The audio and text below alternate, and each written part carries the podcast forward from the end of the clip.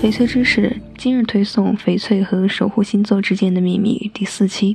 金牛座，金牛座生于阳历四月二十日到五月二十日。金牛座的女性善于理财，个性随和中有着小倔强，在工作中多多注意细节。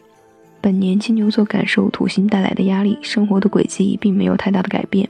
全年整体运势有喜有忧。今年大部分时间里，金牛座们常常固闭自封，这种自闭状态在海王星的影响下将表现得更加明显。二零一七年水星的四次逆行将会带来很大的冲击，在这里必须勇敢地迎难而上。四月份水逆的影响尤为猛烈，且带来后果不可小视。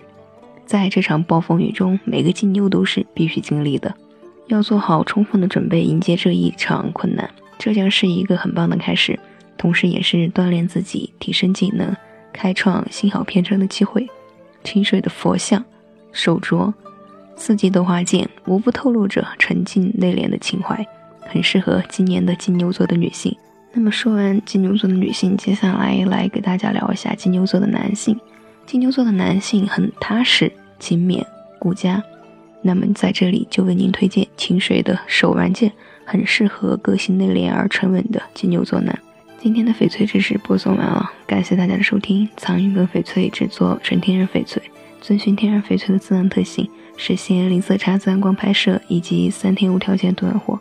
请大家关注我们的公众微信号“藏玉阁翡翠”，藏为多音字，延年藏，西藏的藏，玉为玉器的玉，阁是阁楼的阁。